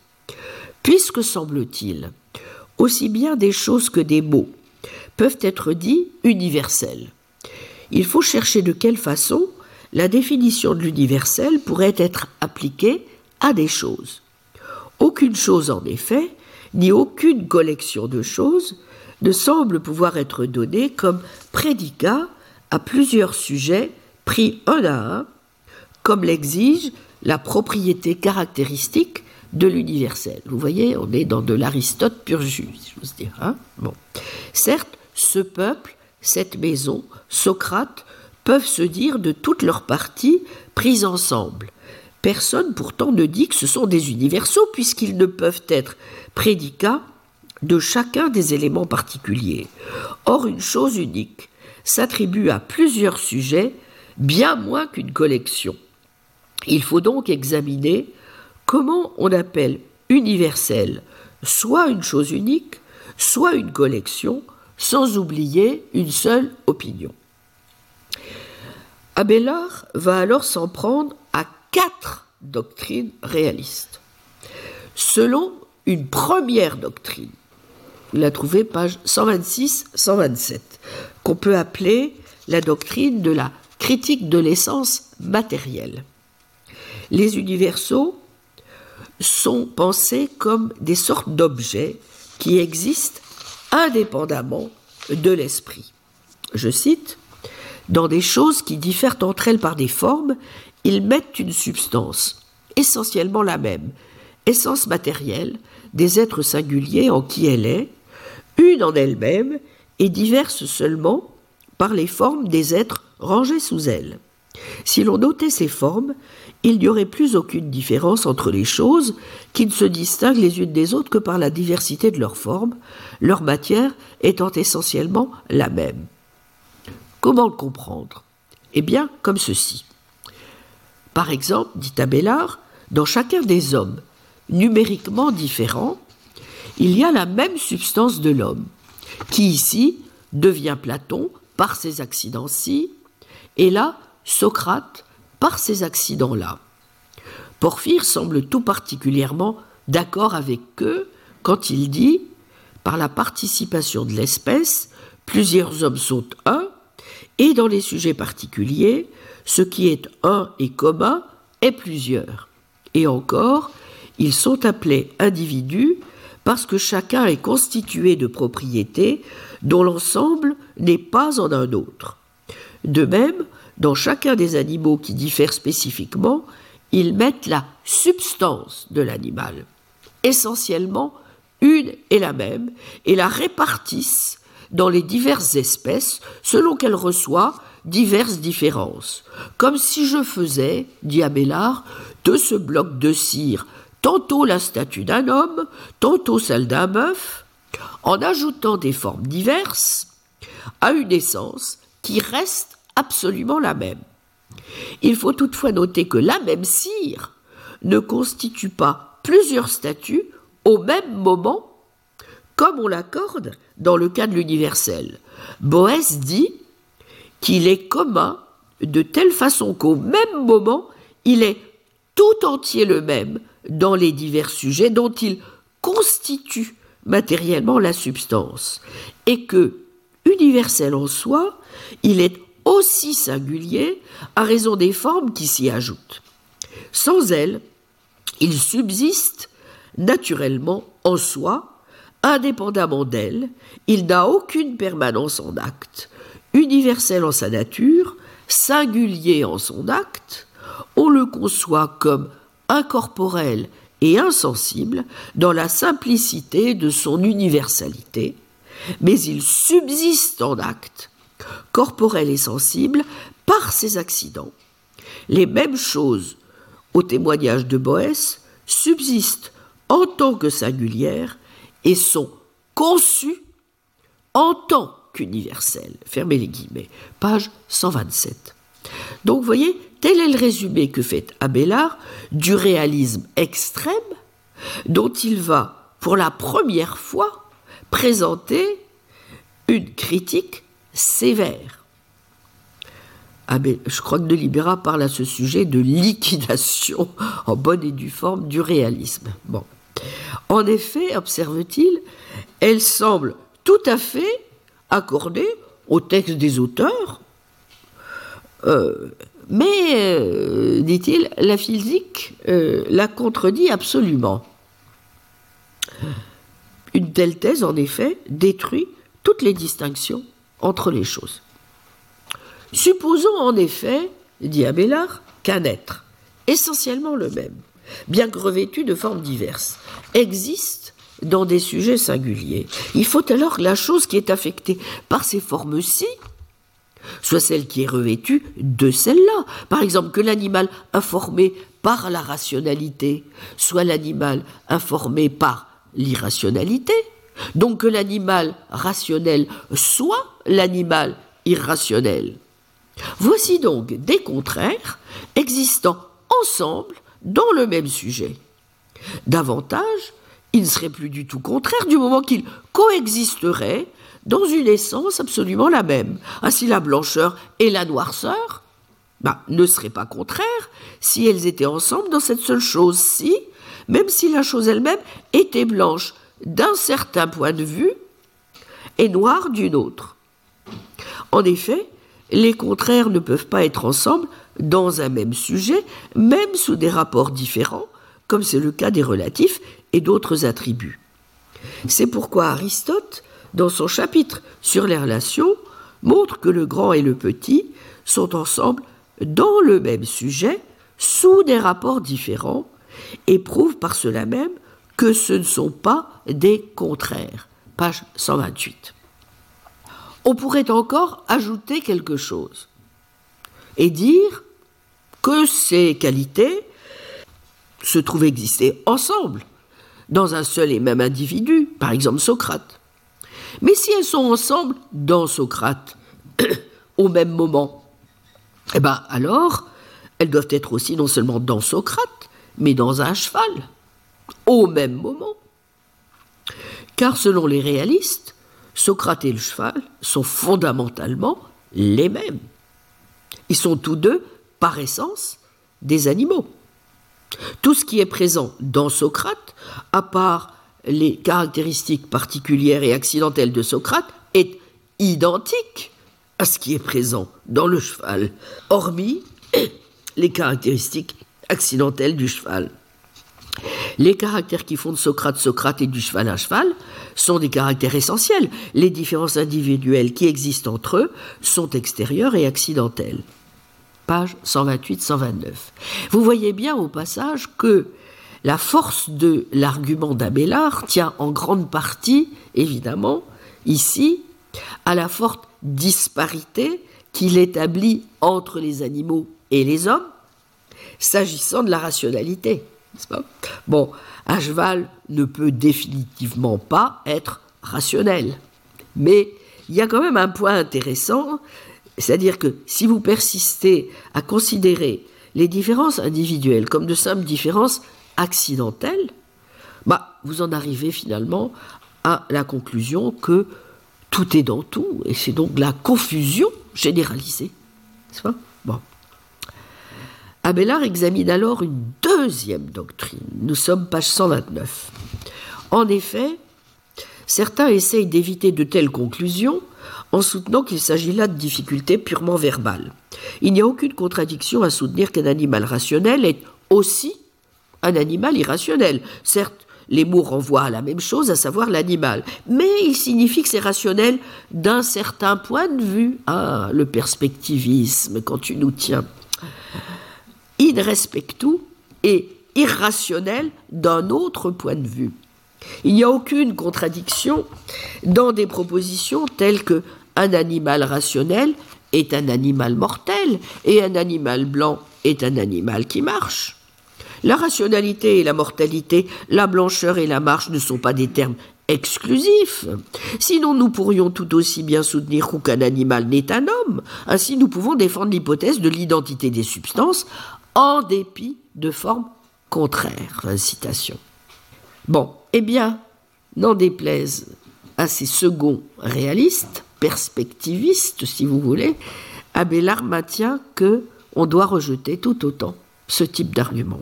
Non pas tant en raison de l'incompatibilité de certaines formes dans une substance censée être identique, que parce qu'il nie que ces formes puissent servir à distinguer, vous voyez, des expressions particulières de la substance elle-même.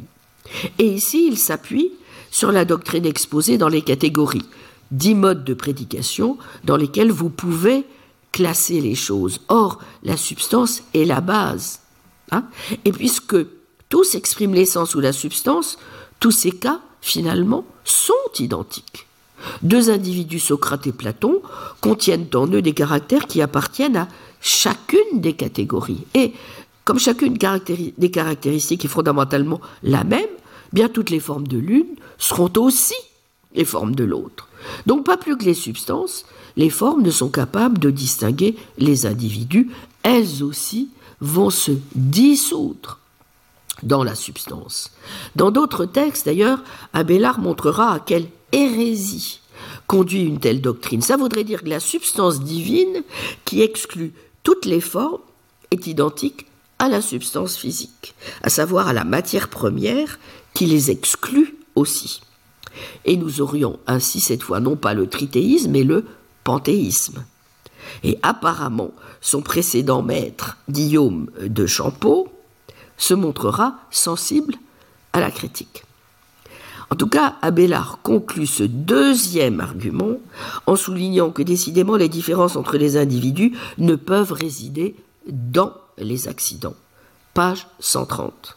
Les qualités qui constituent la nature d'une chose doivent être intrinsèques à sa nature et non pas lui être extrinsèques. Et si ces qualités constituent la nature d'une chose, ce doivent être des universaux. Ce qu'il suggère donc ici, vous voyez, c'est qu'il existe en vérité une infinie variété de substances indépendantes. Abélard se saisit alors d'une troisième thèse réaliste. C'est la thèse dite de la non-différence, adoptée par des réalistes justement tels que Guillaume de Champeau, qui, convaincu par les premières critiques d'Abélard, avait essayé donc d'autres solutions réalistes. Réalistes dont incidemment Abélard disent qu'ils comprennent mieux ce qu'est une chose, bon, on ne sait pas s'il faut le prendre comme grano salis, mais qui déclare désormais que, je cite, les choses singulières ne se distinguent pas les unes des autres par leur seule forme, mais sont aussi personnellement distinctes dans leur essence propre. Autrement dit, les individus diffèrent non seulement les uns des autres dans leur forme, ce sont des existences substantiellement distinctes. Ce qui existe en une chose ne peut exister en aucune autre manière en une autre, que ce soit la matière, la substance uniforme, sous-tendant toutes les choses, ou la forme, l'expression déterminée. Si de telles différences n'étaient pas ultimes, nous serions, dit Abélard, conduits à un regressus ad infinitum. Il nous faudrait faire référence aux différentes formes ou essences, et ainsi de suite. Mais tout en admettant que les choses sont fondamentalement distinctes, la doctrine continue donc de professer la réalité de l'universel. Mais alors comment les réalistes concilient-ils ces deux thèses? Bon, en disant que des choses qui sont distinctes sont désormais, sont néanmoins les mêmes, non par essence, mais par non-différence.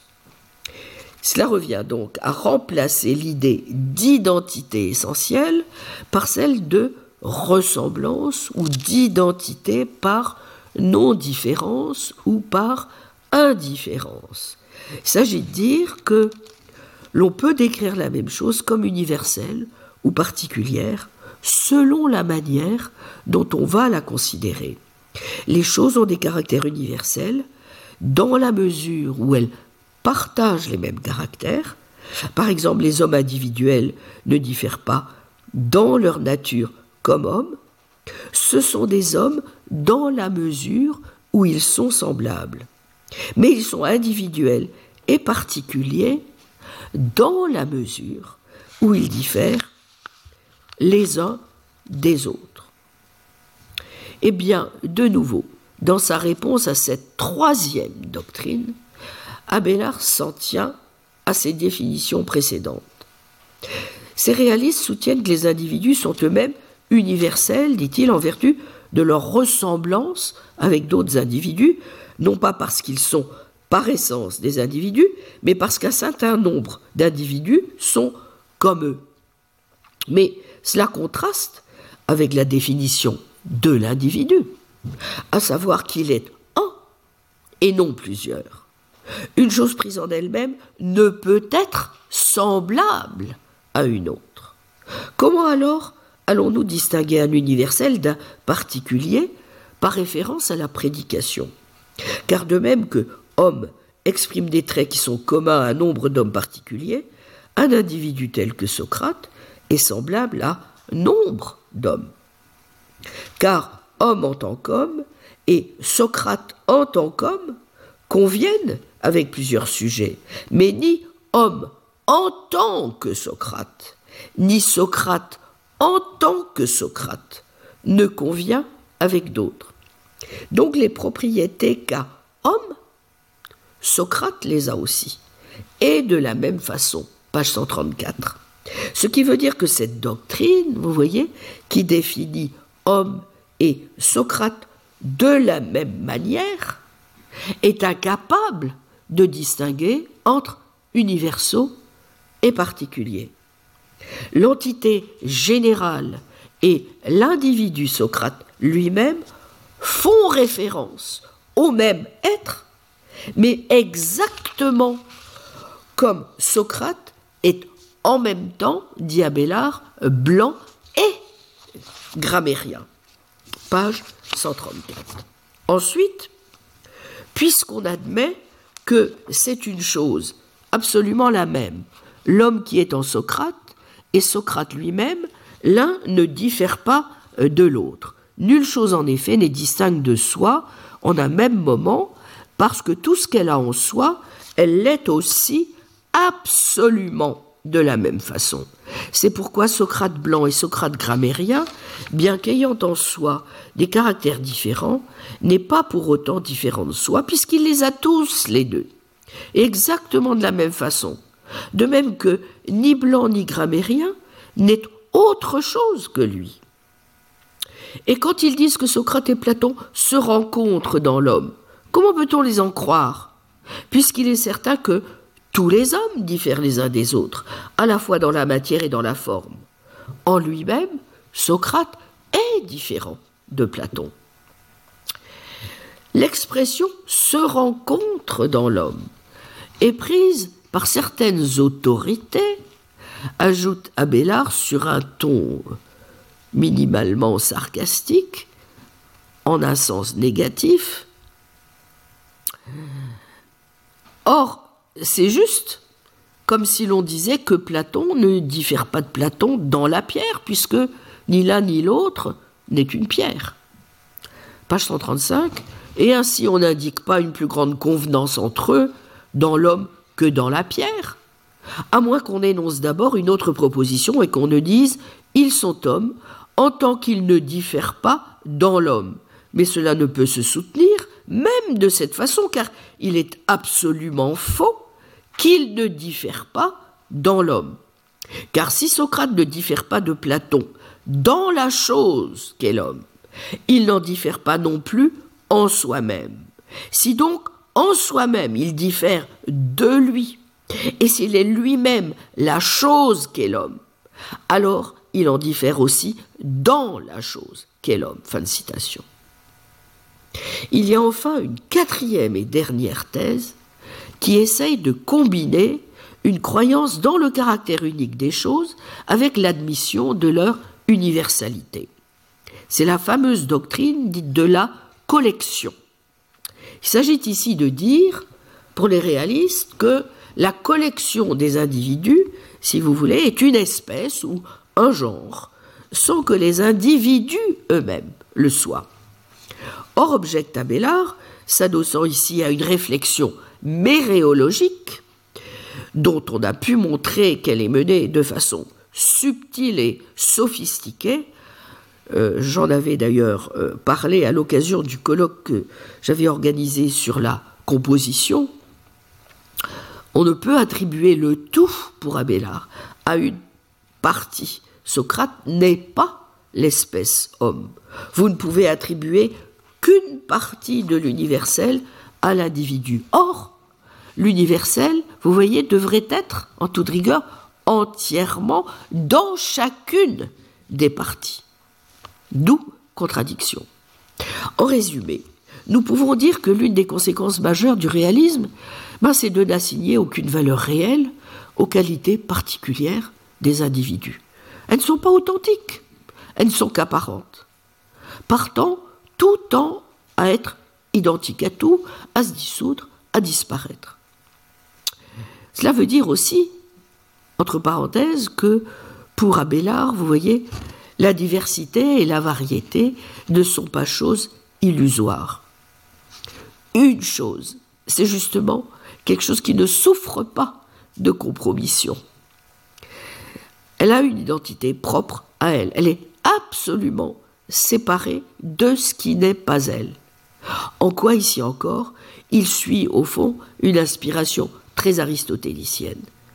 Et ce n'est pas un hasard si son attaque contre le réalisme a pu participer à l'essor de l'aristotélisme au XIIIe et au XIVe siècle, notamment comme nous le verrons.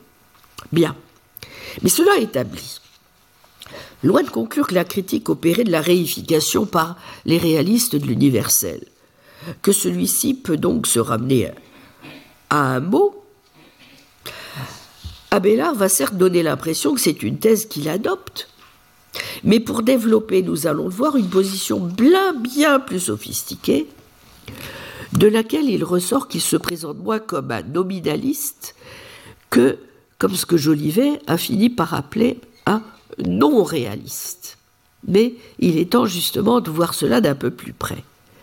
Nous avons donc montré, écrit Abélard, donc après sa critique des quatre thèses réalistes, pour quelles raisons des choses, qu'on les prenne une à une ou ensemble, ne peuvent être dites universelles, c'est-à-dire prédicats de plusieurs sujets. Il faut donc bien attribuer cette universalité aux mots et à eux seuls. Fin de citation, page 135. J'ai déjà dit que, loin de critiquer le réalisme à travers une attaque classique de la théorie platonicienne des idées, Abélard a concentré celle-ci surtout autour d'une analyse de ce qu'est une chose. Il n'est donc pas étonnant, vous voyez, que son analyse se poursuive par un examen plus fouillé de la nature du sens de la prédication. S'inscrivant d'emblée sur le terrain linguistique, il va donc commencer par rappeler la distinction que les grammairiens font entre termes appellatifs, les noms communs en fait, et les noms propres. Les premiers renvoient à une classe générale, les seconds aux individus.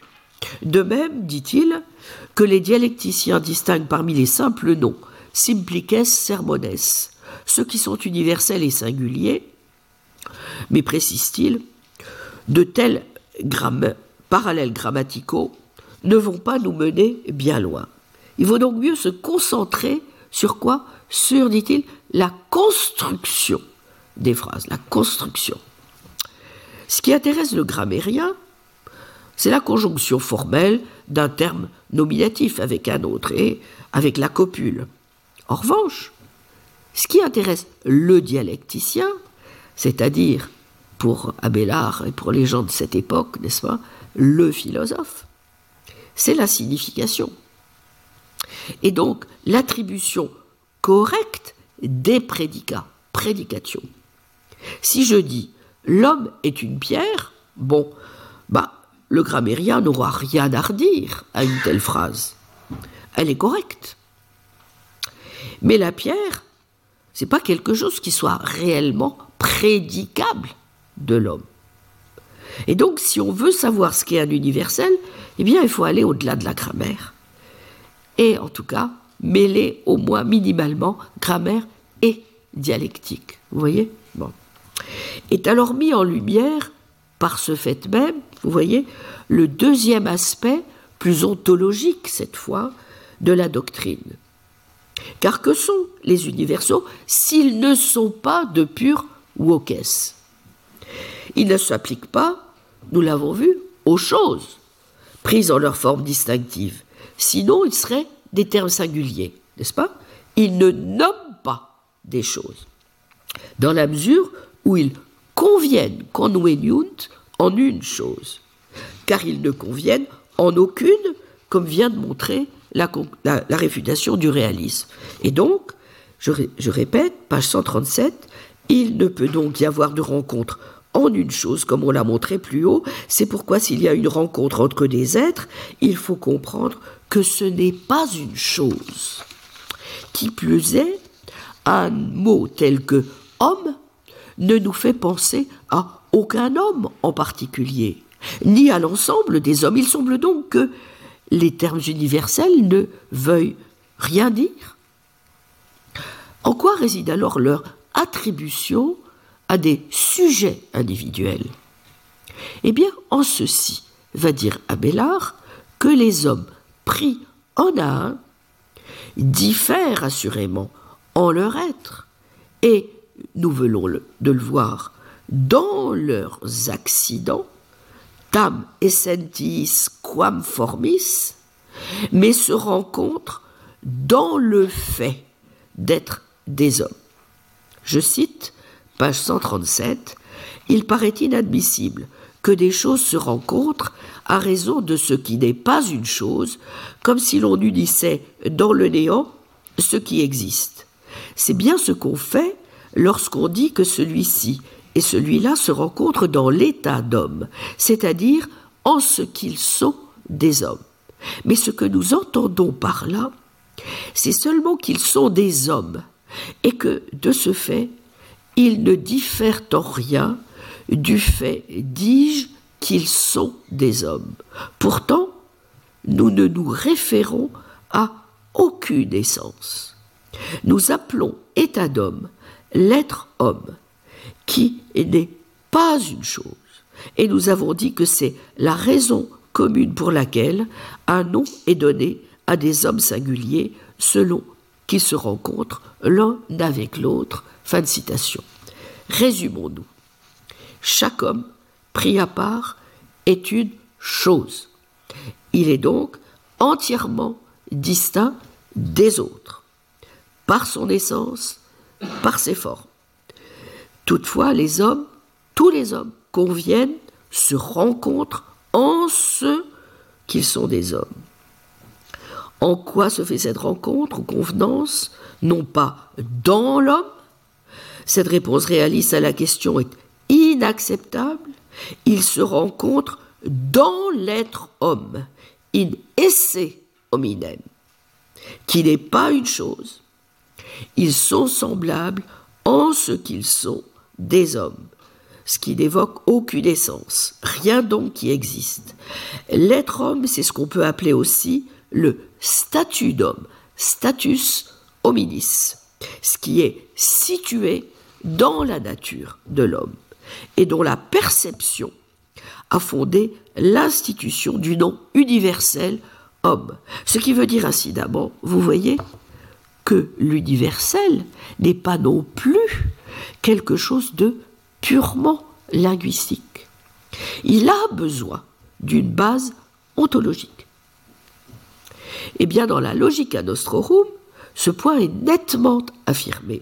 Abélard ne qualifie plus l'universel de vox, mais de sermo. Le sermo, c'est ce qui s'oppose à présent à la res, mais aussi à la vox. C'est le résultat d'une institution humaine, tandis que la res et la vox sont des œuvres de la nature, creationes naturae, sola operatione naturae. La relation entre vox et sermo est la même que celle entre une pierre et une statue, au fond, faite à partir d'elle, n'est-ce pas? L'état de la pierre ne peut être qu'un produit de Dieu. L'état de la statue, le status de la statue, hein, est le fait de l'homme. Ainsi, le sermo est une vox qui a une signification, ce qui veut dire aussi que le langage n'est pas en lui-même nécessairement, rappelons-le, en accord avec la réalité ou la pensée. Et donc, n'est-ce pas, que la signification, c'est quelque chose qui se conquiert, vous voyez, qui n'est pas donné. Et c'est la raison pour laquelle le dialecticien ou philosophe devra être attentif à ce qu'implique la signification et à la vérité de ce qui est dit par l'universel. Pour que la prédication soit vraie, elle doit porter sur la nature des choses et énoncer la vérité de leur statut. Ce qui donne deux indications sur la tâche que devra accomplir le dialecticien, puisque l'universel n'est rien d'autre qu'un sermot. Ce qui n'est pas bien différent, une fois encore, de la définition que donne le stagérite du nom, vox significativa. Il doit tirer au clair ce qu'implique, une fois encore, la signification. En second lieu, puisque le fondement de l'universel doit être précisé, il faut aussi analyser de près la manière dont l'intellect réussit à produire des prédications vraies, doute toute une analyse extrêmement subtile que fera aussi Abélard des différents types d'abstractions sur lesquels je n'ai pas évidemment le temps euh, de revenir euh, dans, le cours de cette année. Il faut donc que l'analyse des universaux s'opère, vous voyez, en tout cas, aux trois niveaux ontologique, sémantique et épistémologique. Mais pour mieux comprendre toute la subtilité de la position d'Abélard sur l'universel, et pourquoi on ne peut donc tout de go le ranger, vous le voyez, dans le camp des nominalistes, je voudrais, pour finir, attirer votre attention donc sur ces deux concepts tout à fait passionnants de son approche, à savoir d'une part le concept de dictum, cette casires propositionis, comme il est dit dans la Logica Ingredientibus, qui n'est ni une chose ni une intellection, mais n'est pas non plus rien du tout, et d'autre part sur le concept de status. Donc quelques mots rapides tout d'abord sur cette curieuse expression de dictum, car elle est un élément de réflexion intéressant dans notre recherche de ce que pourrait avoir aujourd'hui de fécond le projet aussi, d'ailleurs, d'une authentique philosophie du langage, ou même plus largement de quelque chose comme ce qui rendrait possible ce que j'avais essayé euh, de montrer l'an passé, une sémiotique d'orientation du reste plus réaliste que nominaliste. Bon, c'est quelque chose qu'avait bien vu Laurent Césali dans son ouvrage sur le réalisme propositionnel, sémantique et ontologie des propositions chez Jean Dunscott, Gauthier Burlet, Richard Brinkley et Jean Wycliffe, Paris-Vrin 2007. Voici ce que dit Césali. Le message que véhicule cette expression est à peu près celui-ci. Un dictum n'est pas une chose, mais il se comporte, vous voyez, en quelque sorte, comme une chose.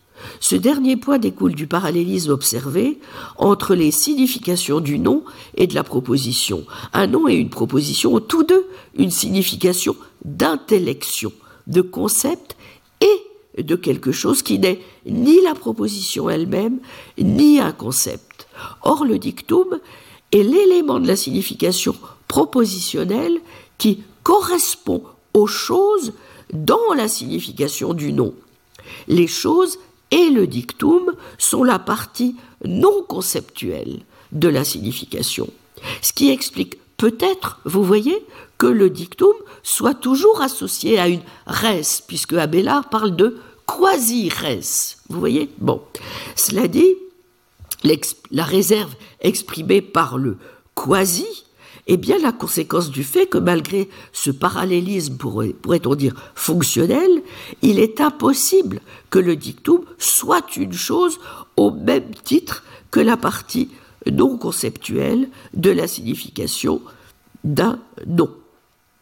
Bien. Donc je laisse pour le moment ce point. En tout cas, euh, c'est vrai que ce que veut dire par là, c'est euh, à, Bellard, c'est que euh, il ne signifie pas non plus, d'une certaine manière, de prononcer la signification du mot pour donner un sens précis à la proposition dans laquelle l'universel va être un sujet. Et il est intéressant de noter qu'Abélard, contrairement à certains réalistes, par exemple Gilbert de la Porée, ne donne pas de contenu platonicien au nom universel, puisque ce qui lui importe, c'est bien la signification de la chose. Bien.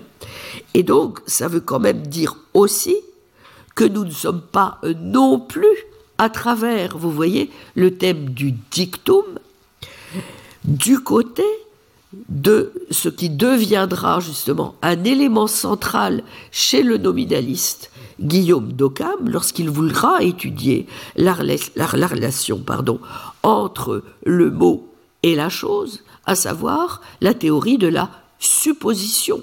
Comment fait-on référence à la chose? Bon. On voit en tout cas que ce que dit une proposition pour Abélard est bien réelle, puisque on peut dire d'elle qu'elle est vraie, bien que ce ne soit pas une chose, auquel cas la proposition serait un nom. Ce n'est absolument pas une chose, c'est simplement une quasi-res. Bien, j'en resterai là donc pour aujourd'hui. Je reprendrai les choses sur la question du status, mais je voudrais justement à partir de là vous montrer que, au fond, si euh, on si la, position d'Abélard sur la question de l'universel est aussi subtile, c'est parce qu'il comprend très bien que il ne suffit pas, d'une certaine manière, d'être euh, euh, au fond, de montrer que l'universel ne se réduit pas à une chose pour réduire à néant le réalisme tout court et pour abonder immédiatement dans l'autre sens et conclure que l'universel ne serait en définitive qu'un nom ou un simple concept. Il est donc fort probable, vous voyez, que d'autres voies soient possibles pour définir l'universel entre le réalisme extrême et le nominalisme, notamment quand ce dernier se manifeste sous d'autres formes que le vocalisme d'un Rosselin, comme nous le verrons la semaine prochaine, en examinant les, arguments d'Occam en faveur du nominalisme, mais aussi contre des formes plus modérées de réalisme immanentiste, à l'instar de celui d'un Scott. Une chose, en tout cas, à ce stade de notre réflexion, vous paraît, me paraît, vous voyez, acquise. C'est bien pour une part sur le terrain du langage, de la prédication et des signes que nous devrons placer la réflexion sur l'universel, si nous voulons espérer lui apporter une réponse convaincante, même si, nous le verrons aussi, et en témoignent des versions plus contemporaines de nominalisme, il n'est jamais bon non plus de céder sans coup férir à de nouvelles tentations réalistes, ni de renoncer trop vite à donner corps au concept par exemple, de ressemblance, voire de prendre trop au sérieux, comme le suggéra Frank Ramsey au XXe siècle, la distinction même que nous faisons eh bien, entre l'universel et le particulier. Je vous remercie. Retrouvez tous les contenus du Collège de France sur www.colège-2-france.fr.